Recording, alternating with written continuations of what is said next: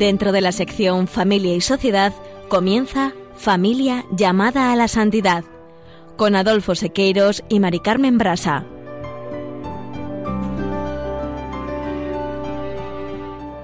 Muy buenas tardes, queridos oyentes de Radio María y familia Radio María. Bienvenidos al programa Familia llamada a la Santidad. Muy buenas tardes, queridos oyentes.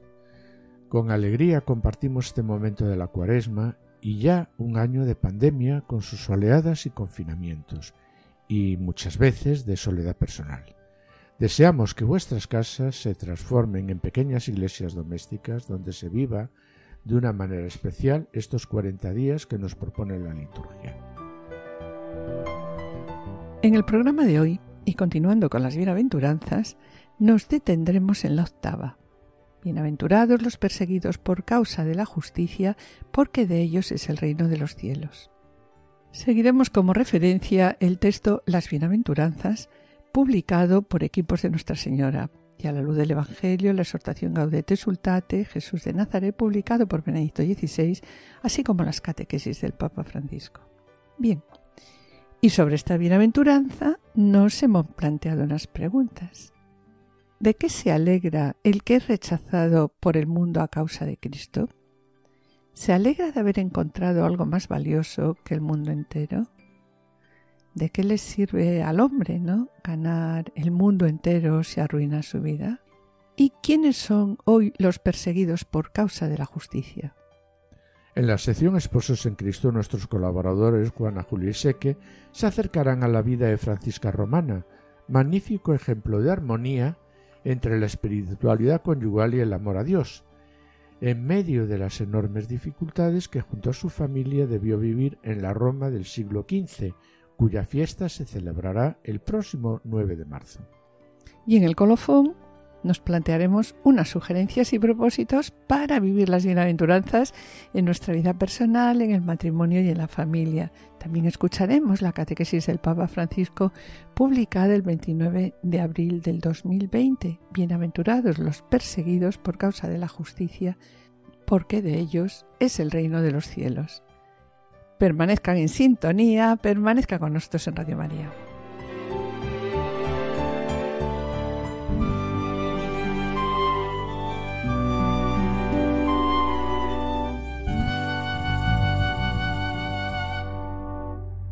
La Organización de la Iglesia Perseguida ha publicado la lista mundial de la persecución en 2020, en la que se destaca que 260 millones de cristianos están en países donde la persecución es alta, muy alta o extrema. Cifras que vemos considerablemente aumentadas en 2021, en la que se destaca que son 340 millones de cristianos los que viven en países donde la persecución pues, es alta, muy alta o extrema. Como media global, podemos decir que uno de cada ocho cristianos en el mundo sufren hostilidad pues por el simple hecho de serlo, destacando también que uno de cada seis cristianos son perseguidos en África, uno de cada cinco perseguidos en Asia y uno de cada doce cristianos son perseguidos en América Latina.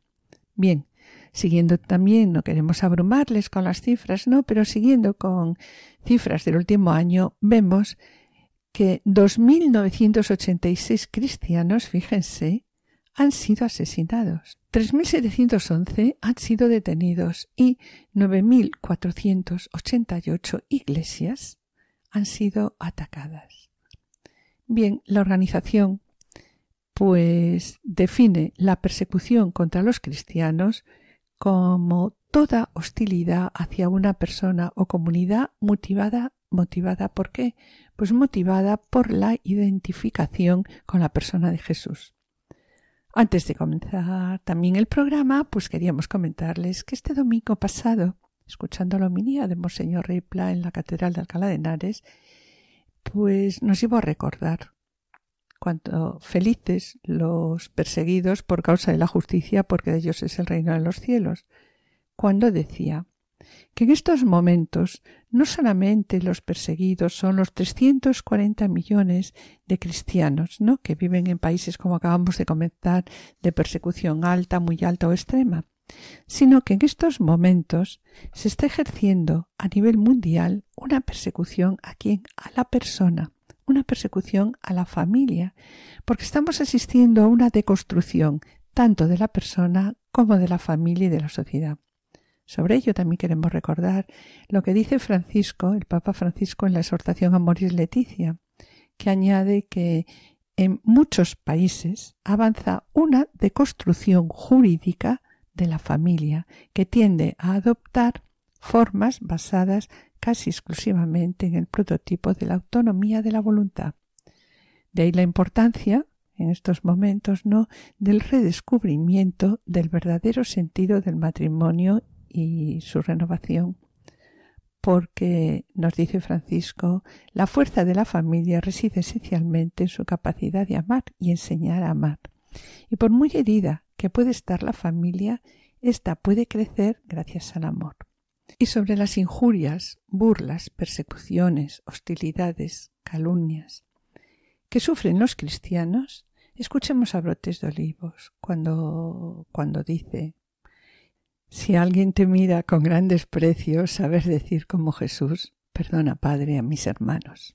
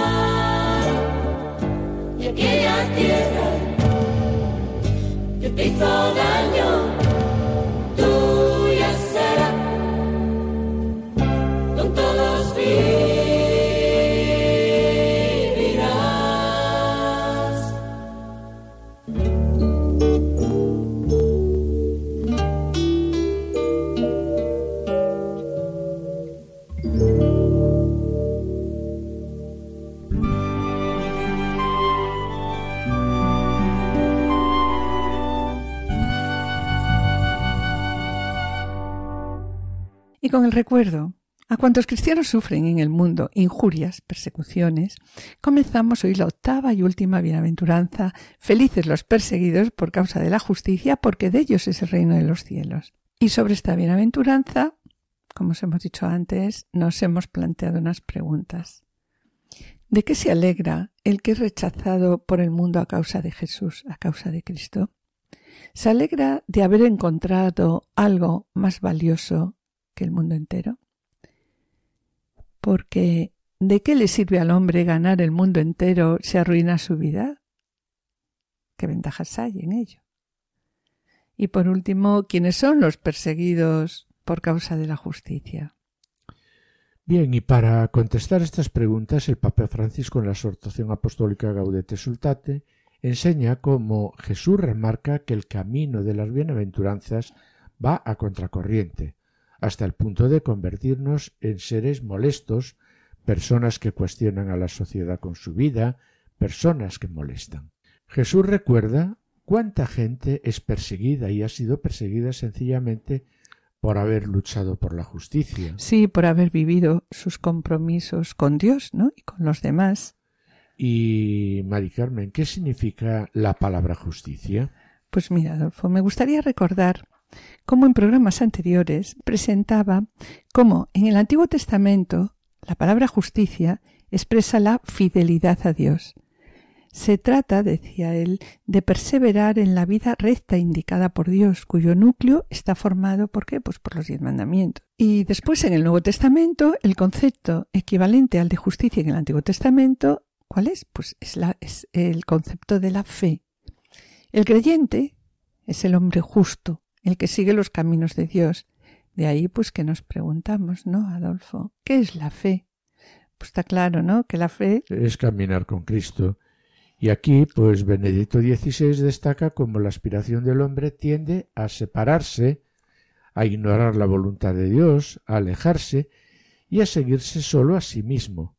Por tanto, la fe, en todos los tiempos aparecerá siempre como algo que se contrapone al mundo, es decir, contrario a los poderes dominantes de cada momento, y por eso habrá persecución a causa, de... Claro, por eso habrá persecución eh, a causa de la justicia, ¿verdad? En todos los periodos de la historia. Y ahora volviendo a la Gaudete Sultate, esta exhortación presenta cómo Jesús recuerda cuánta gente es perseguida en aquellos momentos y ha sido perseguida sencillamente por haber luchado. Sí, por la justicia y por haber vivido sus compromisos con Dios y con los demás. Bien, pues si no queremos sumergirnos en esta oscura mediocridad, no pretendamos nosotros no una vida cómoda, porque así nos dice Mateo, ¿no? Quien quiera salvar su vida, la perderá también añade, no se puede esperar para vivir el Evangelio que todo nuestro alrededor pues sea fácil, sea favorable, porque muchas veces las ambiciones del poder, de poder y los intereses mundanos juegan en contra nuestra, ¿no? Sí, y también San Juan Pablo II decía que vivimos en una sociedad que, en sus formas de organización social, de producción y consumo, hace muy difícil la donación también la entrega de uno mismo y por tanto la formación de esa solidaridad interhumana. Y también continúa diciendo San Juan Pablo II que en una sociedad así, alienada, atrapada en una trama política, mediática, económica, cultural e incluso religiosa que impide un, un auténtico desarrollo humano y social, se vuelve difícil vivir pues las bienaventuranzas. Sí, la verdad que es difícil vivir las bienaventuranzas. ¿eh? Y nos dice además que es difícil vivir estas bienaventuranzas llegando incluso a ser algo mal visto, ¿no? El cristiano, algo sospechoso e incluso puede llegar a ser alguien que viva las bienaventuranzas, puede llegar a ser ridiculizado. A continuación también la exhortación habla de las persecuciones y sufrimientos que padecen muchas personas por ser cristianos y dice la cruz, sobre todo los cansancios y los dolores que soportamos por vivir el mandamiento del amor y el camino de la justicia es fuente de maduración y también de santificación. Recordemos aquí que cuando el Nuevo Testamento habla de los sufrimientos que hay que soportar por el Evangelio, se refiere precisamente pues a, las persecuciones, ¿verdad? Pero hablamos de persecuciones inevitables, no de las que podamos ocasionar, incluso a veces nosotros mismos, con un modo equivocado de tratar a los demás. Porque un santo no es alguien raro, alguien lejano, alguien que se vuelve insoportable por su vanidad, su negatividad y sus resentimientos. No eran así, nos dice aquí Francisco, los apóstoles, ¿no? Eh, de hecho, el libro de los Hechos cuenta insistentemente que los apóstoles gozaban de la simpatía de todo el pueblo. Mientras algunas autoridades pues los acosaban y los perseguían. Y a continuación destaca la situación actual de muchos millones de cristianos. Sí, cuando nos dice, ¿verdad? Las persecuciones no son una realidad del pasado, porque hoy también las estamos sufriendo, sea de manera cruente, cruenta, ¿no? Como tantos mártires contemporáneos, o de un modo más sutil a través de calumnias y falsedades. Y aquí podemos recordar, ¿verdad, Adolfo Mateo, que dice, Jesús señala que habrá felicidad cuando nos calumnien, cuando nos calumnien de cualquier modo, ¿por qué? Por mi causa, ¿no? Pero otras veces presenta la exhortación que estas burlas intentan desfigurar nuestra fe y hacernos pasar pues como personas ridículas. Aceptar cada día el camino del Evangelio, aunque nos traiga problemas, esto es santidad. Sí, así con estas palabras, ¿no? Finaliza. Sí, Francisco es, finaliza la, esta bienaventuranza en la Gaudete Sultate.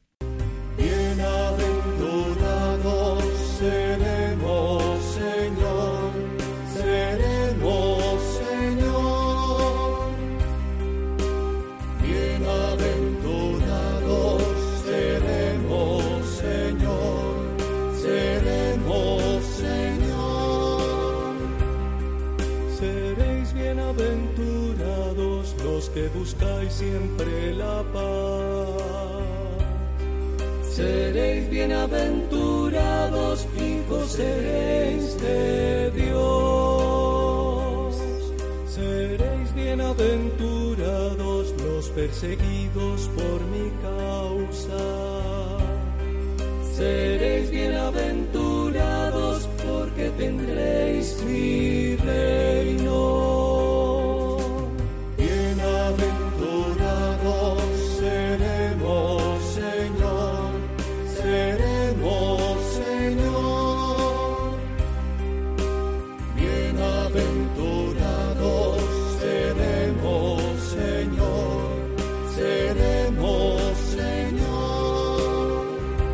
pidiendo al Señor que conceda su reino a los perseguidos. Con esta canción, compuesta por el grupo Axis, continuamos con la octava bienaventuranza, felices los perseguidos por causa de la justicia, porque de ellos es el reino de los cielos. Y aquí nos gustaría presentar lo que dice Benedicto XVI en el libro Jesús de Nazaret. El marco en el que Lucas sitúa el Sermón de la Montaña ilustra claramente a quién van destinadas en modo particular las bienaventuranzas de Jesús vemos como cada una de las afirmaciones de las bienaventuranzas nace de la mirada dirigida a los discípulos y describen estas eh, afirmaciones, por así decirlo, una situación real. Los discípulos son pobres, están hambrientos, lloran, son odiados y perseguidos, ¿no? Como se refleja en Lucas. Bien, estas afirmaciones han de ser entendidas como calificaciones reales, pero también teológicas. Sí, también teológicas. Sí, de los discípulos, de aquellos que siguen a Jesús y se han convertido en su familia. En el grupo pequeño de sus discípulos vemos como un mundo plagado de crueldad. En este mundo, Adolfo, plagado de, como dices, de crueldad, encontramos de nuevo un pequeño grupo de personas que se mantienen fieles no pueden cambiar la desgracia, está claro, pero comparten el sufrimiento, y, se ponen, del lado de Jesús. Jesús, ¿verdad? Y continúa diciendo aquí Benedicto XVI.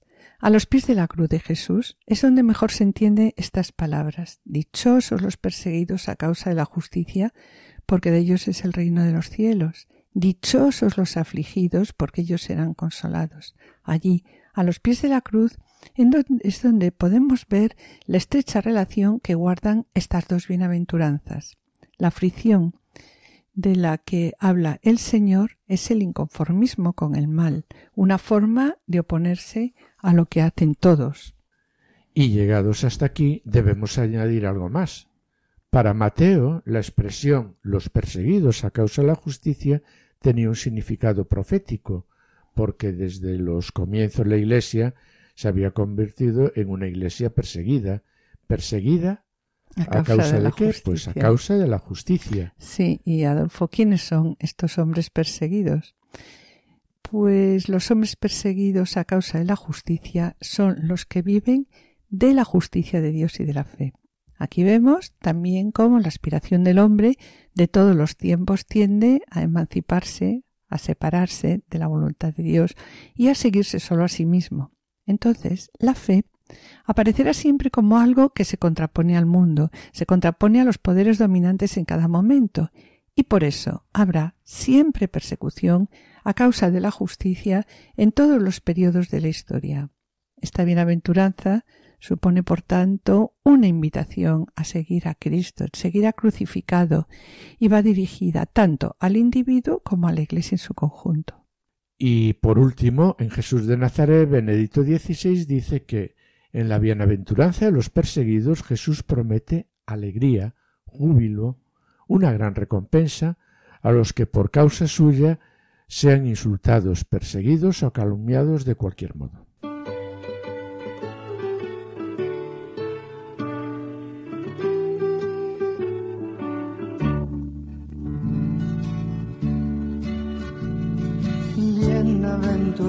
Bienaventurados son los pobres, bienaventurados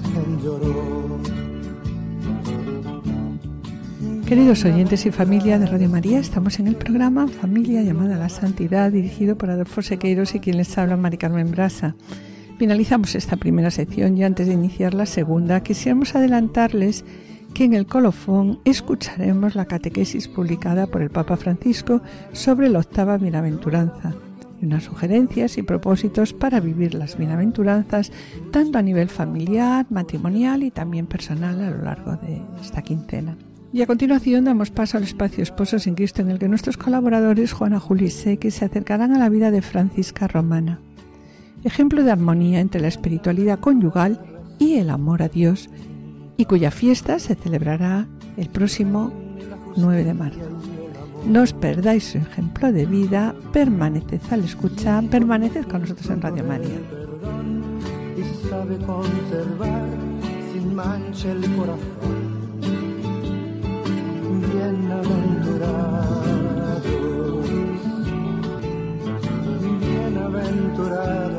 que sufre, sembrando la justicia y el perdón. Bienaventurado es el que lucha por causa de su Dios, por causa de su hermano. Bienaventurados. Feliz es siempre aquel que lucha por la paz y que hace de su vida una liberación.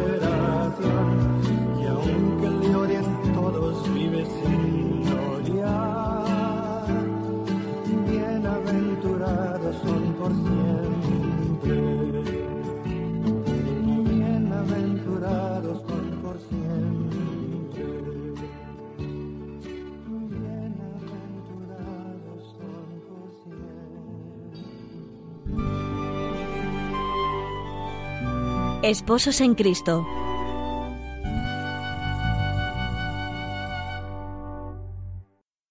Queridos amigos de Radio María, una vez más nos encontramos con la presencia de la santidad alcanzada a través de la vocación al matrimonio.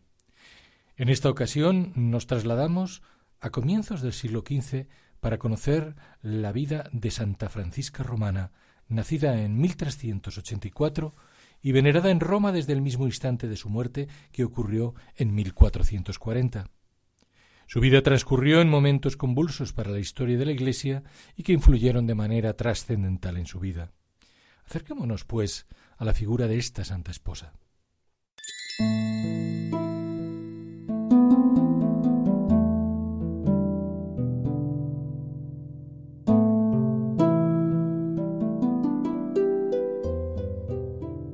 Francisca de Bussi nació en una de las familias de la aristocracia romana y fue educada por su madre en la vivencia más profunda de la fe, de modo que desde niña quiso dedicarse a la vida consagrada.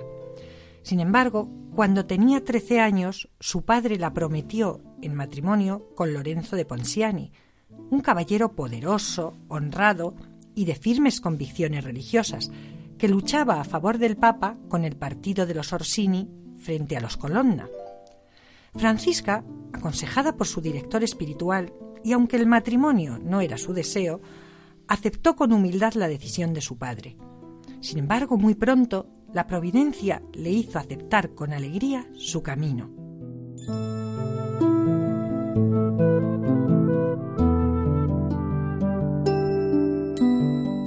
En efecto, unos días antes de la celebración del matrimonio, Francisca tuvo una conversación con la que iba a ser su cuñada, Vanozza, en quien encontró un alma gemela. Esta efectivamente la tranquilizó diciéndole que ella había sentido lo mismo y la ayudó a ver que también en la vida conyugal se podía vivir consagrada a Dios. Desde entonces, ambas practicaron juntas la caridad por las calles de Roma sin descuidar nunca las atenciones a sus respectivas familias.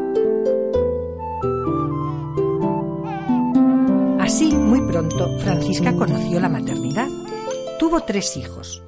Al primero le dio como patrono a San Juan Bautista, al segundo a San Juan Evangelista y la tercera, una niña, a Santa Inés. Francisca cuidaba de su educación y sobre todo de su fe.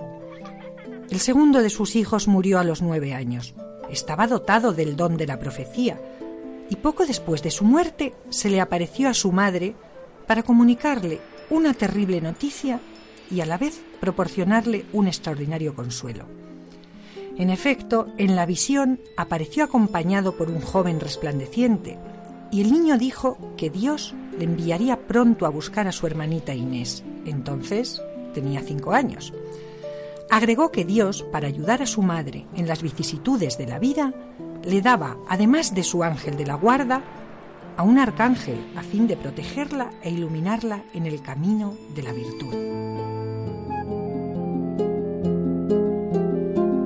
Efectivamente, a partir de ese día, Francisca experimentó la presencia continua de ese ser celestial y tuvo numerosas visiones y éxtasis. Con una actividad incansable, acompañada siempre por su cuñada Vanozza, visitaban a los pobres y enfermos de la ciudad de Roma, invadida por grupos antipapales y asolada por hambre y peste. Llegaron incluso a mendigar para ayudar a los más necesitados. Por ello, recibían numerosas críticas. Así, por ejemplo, las de la suegra de ambas, que llegó a decir que era una actividad impropia de unas matronas honestas. Ante esa afirmación, sin embargo, sus maridos salieron en su defensa y apoyaron su labor evangélica, lo que resulta verdaderamente extraordinario en el contexto de esta época. En realidad, toda esta entrega a las necesidades de los afligidos de la ciudad no significaba para Francisca desatender a su familia, porque anteponía sobre todo sus deberes familiares. En sus 40 años de casada vivió en paz con su esposo, como ejemplo, se cuenta que mandaba a sus doncellas que la buscasen donde fuese cuando su esposo tuviera necesidad de ella, aunque estuviera en misa u orando en el oratorio. No tenía miedo de dejar las cosas espirituales para atender las cosas del hogar, pues decía, es muy laudable que una mujer casada sea devota, pero nunca debe olvidar que es un ama de casa, y algunas veces debe dejar a Dios en el altar, para encontrarlo en sus tareas domésticas.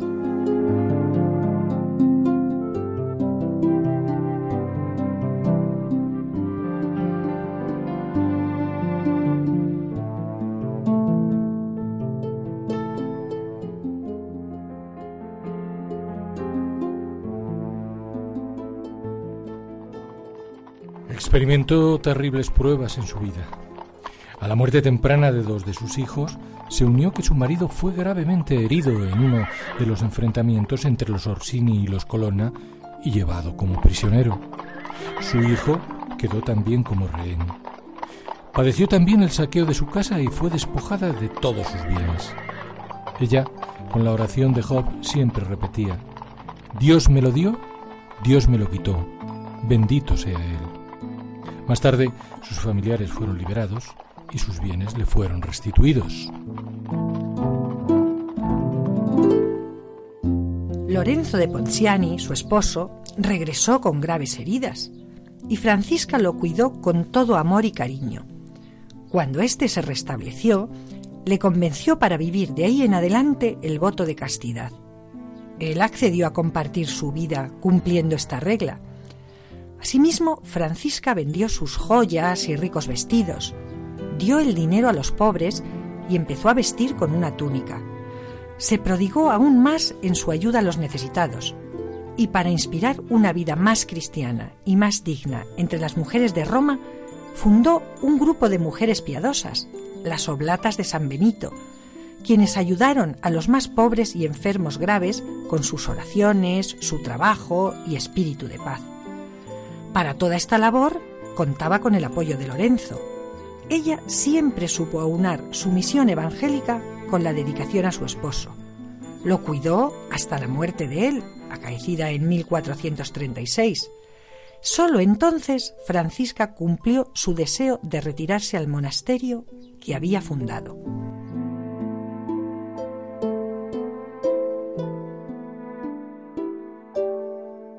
La muerte de Francisca, ocurrida el 9 de marzo de 1440, a los 56 años de edad y tras una dura enfermedad, es el reflejo de esa vida santa marcada por la cotidianidad con lo sagrado. De este modo, se cuenta que al llegar la muerte, su rostro empezó a brillar con una luz extraordinaria y pronunció sus últimas palabras de una sencillez y fuerza conmovedoras. El ángel del Señor, decía, me manda que lo siga hacia las alturas. Luego quedó muerta con la apariencia de un sueño apacible. Apenas se supo la noticia de su muerte, acudió al convento una inmensa multitud que deseaba demostrar su agradecimiento por los innumerables favores que les había hecho. Muchos llevaban enfermos para que les permitieran acercarlos al cadáver de la santa y así pedir la curación por su intercesión. Los historiadores dicen que toda la ciudad de Roma se movilizó para asistir a los funerales de Francisca. Su tumba empezó a ser visitada como lugar santo y la devoción creció tanto que el templo se llamó desde entonces Iglesia de Santa Francisca Romana.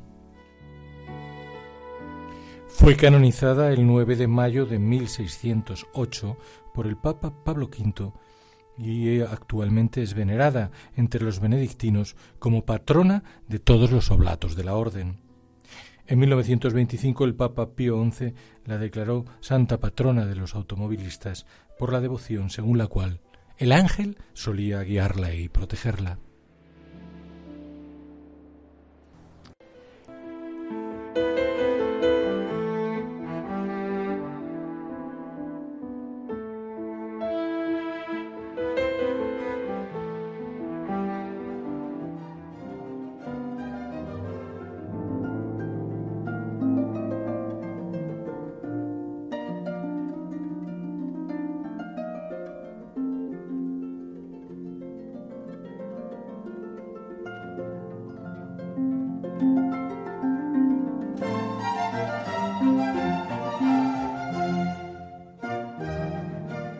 Queridos oyentes y familia Radio María, estamos en el programa Familia llamada a la Santidad, dirigido por Adolfo Sequeiros y quien les habla, Mari Carmen Brasa. Les recordamos que pueden ponerse en contacto con nosotros a través del correo familia llamada a la santidad arroba radiomaria.es o enviando también un correo postal a la dirección de Radio María, Paseo de Lanceros 2, primera planta, 28024 Madrid, indicando el nombre del programa Familia llamada a la Santidad. Para solicitar este programa deberán dirigirse ustedes al teléfono atención al oyente 91 822 8010. Y también queremos decirles que pueden escuchar nuestro programa a través de podcast entrando en la página web de Radio María www.radiomaria.es y podrán descargarlo en su ordenador para archivarlo escucharlo a la hora que ustedes deseen. Y bien, mis queridos oyentes, gracias por los correos que enviáis al programa. Intentaremos contestarlos puntualmente.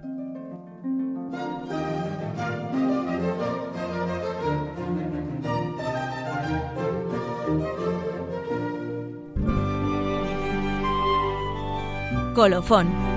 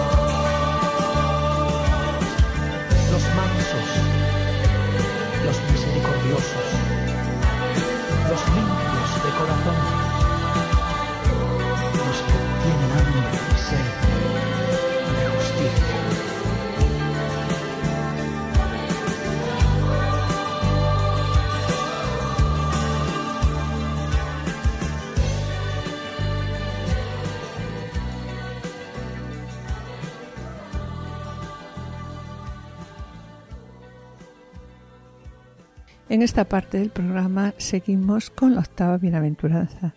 Bienaventurados los perseguidos por causa de la justicia, catequesis pronunciada por el Papa Francisco el miércoles 29 de abril del 2020. Y comienza así. Esta bienaventuranza anuncia la misma felicidad que la primera, el reino de los cielos es de los perseguidos, así también como el reino de los cielos es de los pobres de espíritu. Y de esta manera comprendemos que hemos llegado al final de un itinerario unificado, jalonado por eh, los anuncios precedentes. La pobreza de espíritu, el llanto, la mansedumbre, la sed de justicia, la misericordia, la purificación del corazón y las obras de paz pueden conducir a la persecución por causa de Cristo.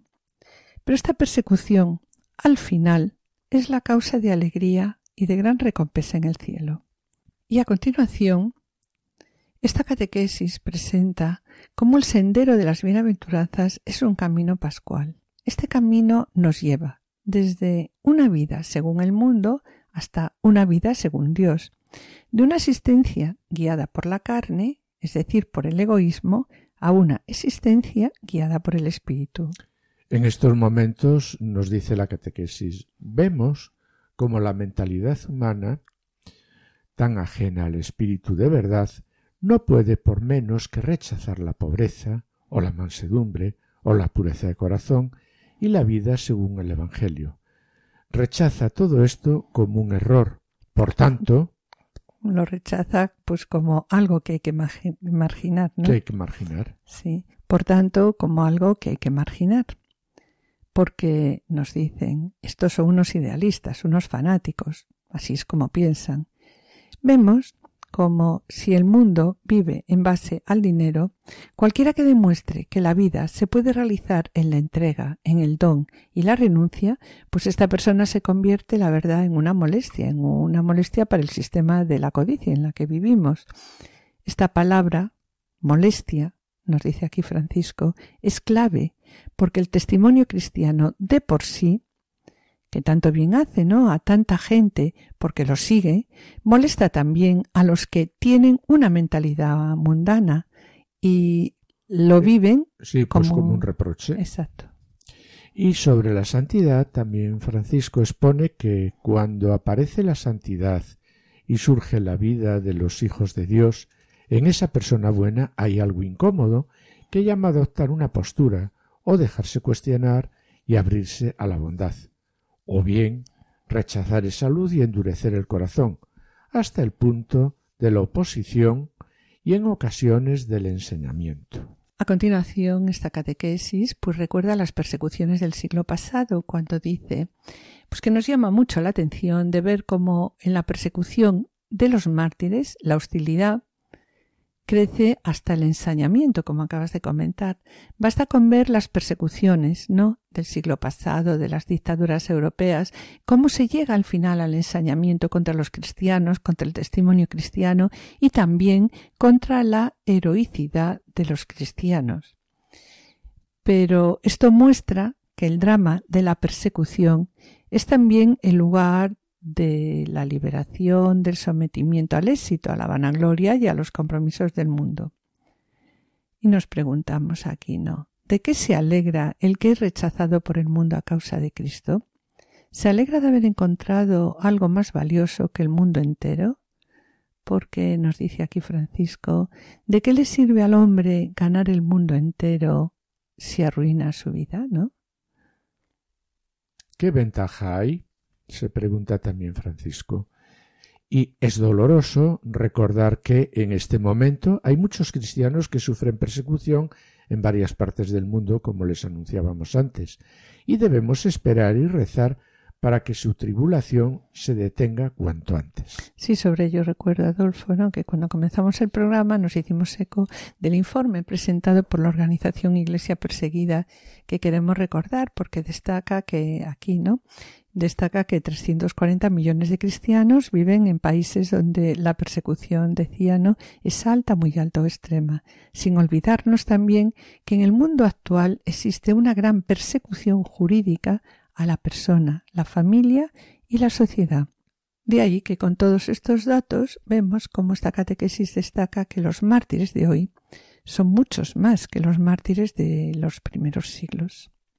Y también destacamos en esta catequesis lo que dice a continuación, advirtiéndonos que debemos tener eh, cuidado de no leer esta bienaventuranza en, en, una clave que sea victimista. Claro, en efecto, el desprecio de los hombres no siempre es sinónimo de persecución. Precisamente Jesús dice que los cristianos son la sal de la tierra y advierte, nos advierte a todos contra la pérdida del sabor de la sal. De lo contrario, nos dice, la sal no sirve para otra cosa que para ser tirada y pisoteada por los hombres. Por tanto, hay un desprecio a veces que es culpa nuestra cuando perdemos el sabor a Cristo o el sabor de Cristo y el Evangelio. Y finaliza esta, eh, la catequesis con la exhortación que debemos ser fieles al sendero humilde de las bienaventuranzas, porque este sendero es el que nos lleva a ser de, de Cristo, Cristo, y, no, del mundo. De nuevo también nos advierte aquí diciendo que los compromisos con el mundo son el peligro. El cristiano siempre está tentado, siempre está, estamos tentados, ¿no? De hacer compromisos con el espíritu del mundo. Pues bien, continúa diciendo, el cristiano debe rechazar los compromisos con el mundo y caminar y seguir que pues el camino de Jesucristo. Y nunca nos podemos desanimar cuando una vida coherente con el Evangelio, pues atrae las persecuciones de la gente. Sí, porque sabemos, ¿verdad?, que existe el Espíritu que nos sostiene en este camino. Sugerencias para vivir las bienaventuranzas. En esta última parte del programa os proponemos que a nivel individual, como también como matrimonio, que dediquemos pues un tiempo a la oración. Siguiendo el texto en este momento, las bienaventuranzas, publicado por equipos de Nuestra Señora, eh, nos vamos a poner en presencia de Jesús y recitamos esta oración.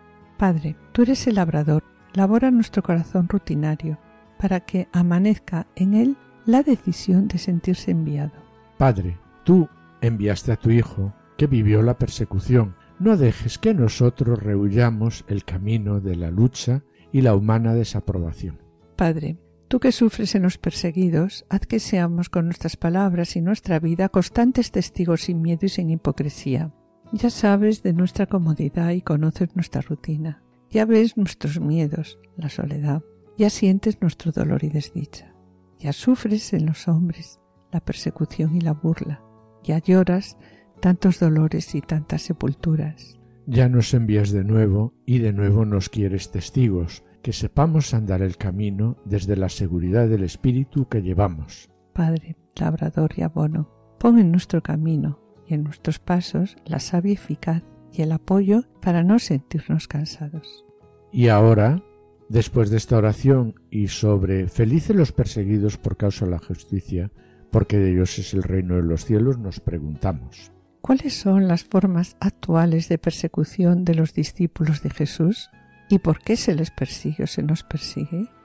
El no sentirse inquietados o incomprendidos revela falta de compromiso con la causa de Jesús y con el Evangelio.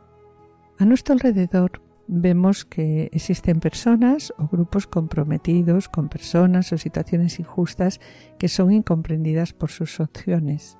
¿Con cuál de ellas nos sentimos más identificados? ¿Y qué hacemos nosotros para apoyar estas opciones? Y de esta bienaventuranza, felices los perseguidos por causa de la justicia, porque de ellos es el reino de los cielos, queremos matizar que por justicia se entiende en la Biblia el cumplimiento de la voluntad divina. Luego, estos justos de los que aquí se habla no son sino aquellas personas dispuestas a llevar un tipo de vida caracterizado por la generosidad, la fidelidad y el amor. Si hablamos de fidelidad, generosidad y amor, en nuestro matrimonio vemos como para construir una vida en común es necesario poner a trabajar el amor. Y para ello debemos revisar este aspecto en nuestra vida personal, pero también desde la historia común de nuestra vida matrimonial y familiar. También ahí debemos revisar aquellas actitudes del amor conyugal. Y para ello nos vamos a hacer unas preguntas, ¿no, Adolfo? Uh -huh.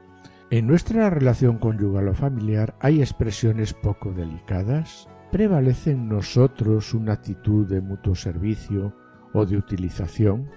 ¿Nos ayudamos positivamente el uno al otro a crecer en libertad? ¿Qué hacemos para ello? ¿Qué podríamos hacer, Adolfo? Perdonamos, nos alegramos de que el otro u otra sea distinto o distinta, él o ella, a ella misma, ayudamos a los hijos a ser ellos mismos. Reconozco, alabo y apoyo todo lo que hay de positivo en mi esposo, esposa, en mis hijos y demás familia y amigos. Secundo o secundamos, ¿no? Sus proyectos.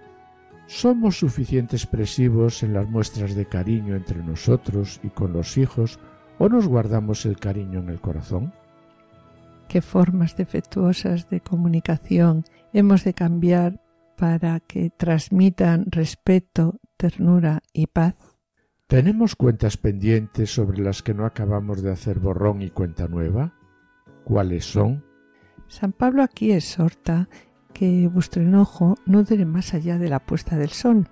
Entonces sobre ello queremos preguntarnos, ¿no? ¿Procuramos saldar cuentas antes de que termine el día? ¿O como pide Francisco, nos perdonamos todos los días?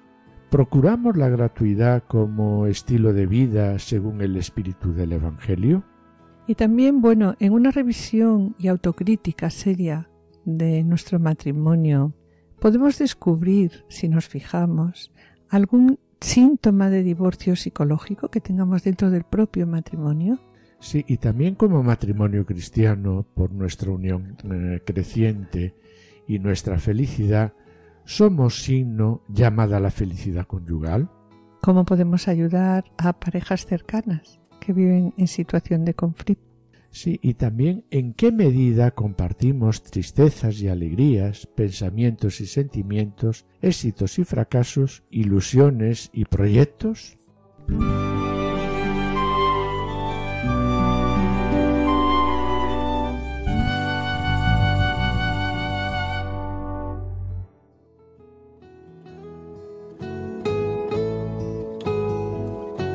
Como propósito para el mes, vamos a llevar a la oración conyugal todos los sucesos y experiencias diarias que nos afecten. Proceder con verdad, paciencia y sin espíritu, sobre todo de revancha, cuando tenga que defenderme de alguna acusación injusta. Y también como propósito, continuando el de el programa anterior, pues en nuestras relaciones con los demás ser portador de la sonrisa.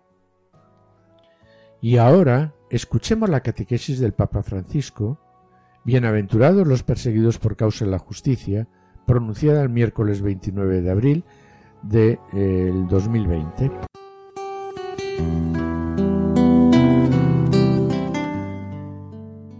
Queridos hermanos y hermanas, Hoy concluimos las catequesis dedicadas a la bienaventuranza y lo hacemos con la última de ellas, que proclama la alegría que viene de la persecución a causa de la justicia.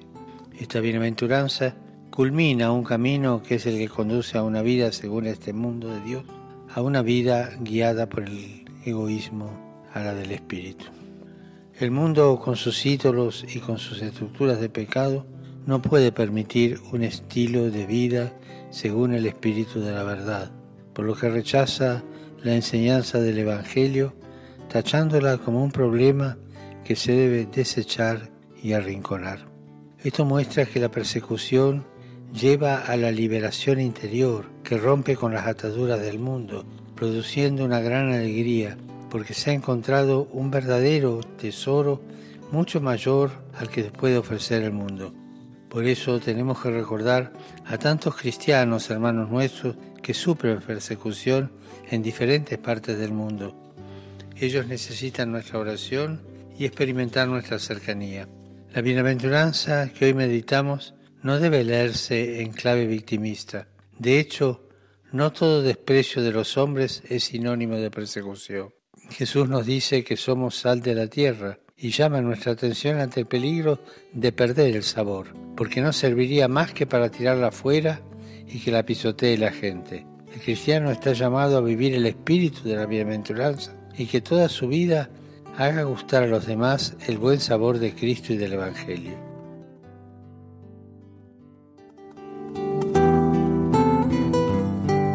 Los animo a seguir la senda de las bienaventuranzas, haciendo la vida con quienes tienen cerca y sufren, de modo particular en estos momentos de adversidad y dificultad. El Señor les concederá experimentar en medio de las circunstancias que les toca vivir una gran alegría y paz interior. Que Dios los bendiga.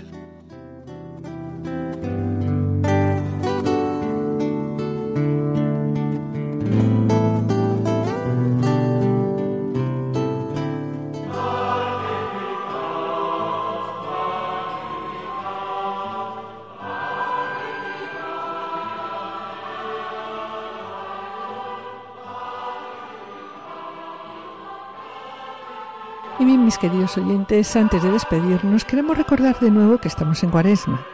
Y en este año, la pandemia, como hemos dicho en programas anteriores, nos impone el confinamiento, las relaciones familiares discretas y en muchos casos. Pues la soledad personal. Sabemos que la Cuaresma nos llama a una renovación interior, a la conversión del corazón y a trascender la realidad, a iluminar el desierto con la experiencia íntima del amor de Dios. Y como estamos casi confinados en casa, pues vamos a intentar convertir nuestras casas en santuarios. Y bueno, preguntaréis, ¿no? ¿Cómo podemos transformar nuestra casa en santuario? Pues ordenando nuestro día, dedicando el tiempo necesario al trabajo y a la oración, intentando eh, en las cosas cotidianas estar siempre como en presencia del Señor y para ello pues, nos puede ayudar ¿no? el estar conectados a Radio María en la que podremos seguir pues las diversas tandas de ejercicios espirituales, charlas eh, cuaresmales, retransmisiones litúrgicas especiales, rezo del Via Crucis, así también pues como la Eucaristía y rezo de horas, el Rosario. Y un propósito, también un nuevo propósito, dedicar un tiempo de cada día a llamar a alguien, alguien que sabes que está solo o que está enfermo. Además, como dijimos hace un momento, acercarnos también a los demás siempre con sonrisa y llevar a nuestra oración conyugal los sucesos y experiencias diarias, procediendo siempre con verdad, paciencia y sin espíritu de revancha, pues cuando tenga que defenderme de alguna causa injusta.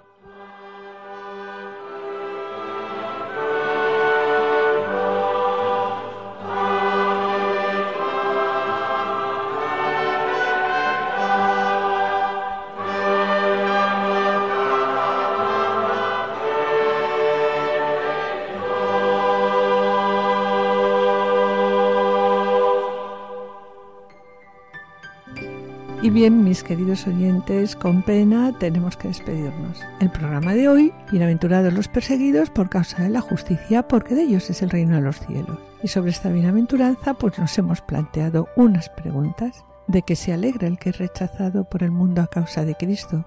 ¿Quiénes son en estos momentos los perseguidos por causa de la justicia?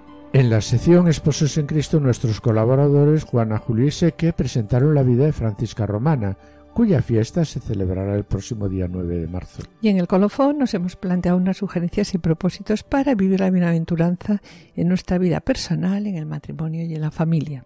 Damos gracias a los asistentes de control de sonido por su ayuda y colaboración y yo espero seguir con ustedes el próximo martes a las 17 horas en el programa médico para que tengan vida con la doctora Sirven y esperamos estar de nuevo con ustedes los dos juntos el jueves dentro de dos semanas a esta misma hora.